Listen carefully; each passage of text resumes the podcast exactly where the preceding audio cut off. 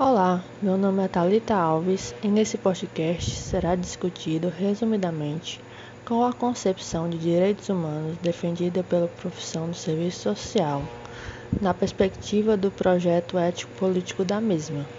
Para isso, devemos considerar a construção dos direitos humanos no decorrer da história, defender a relevância de debates destes direitos na contemporaneidade e identificar a concepção deste fenômeno na profissão de serviço social.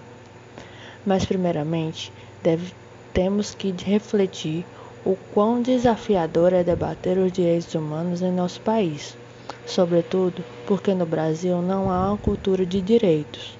Somos descendentes de crimes hediondos contra a humanidade como os 400 anos de escravidão, e mesmo com isso, parece que pouco compreendemos sobre a importância dos direitos humanos.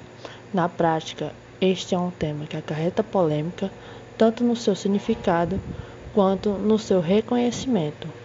Por isso, é importante dialogar primeiro o significado histórico desses direitos e os desafios para sua garantia.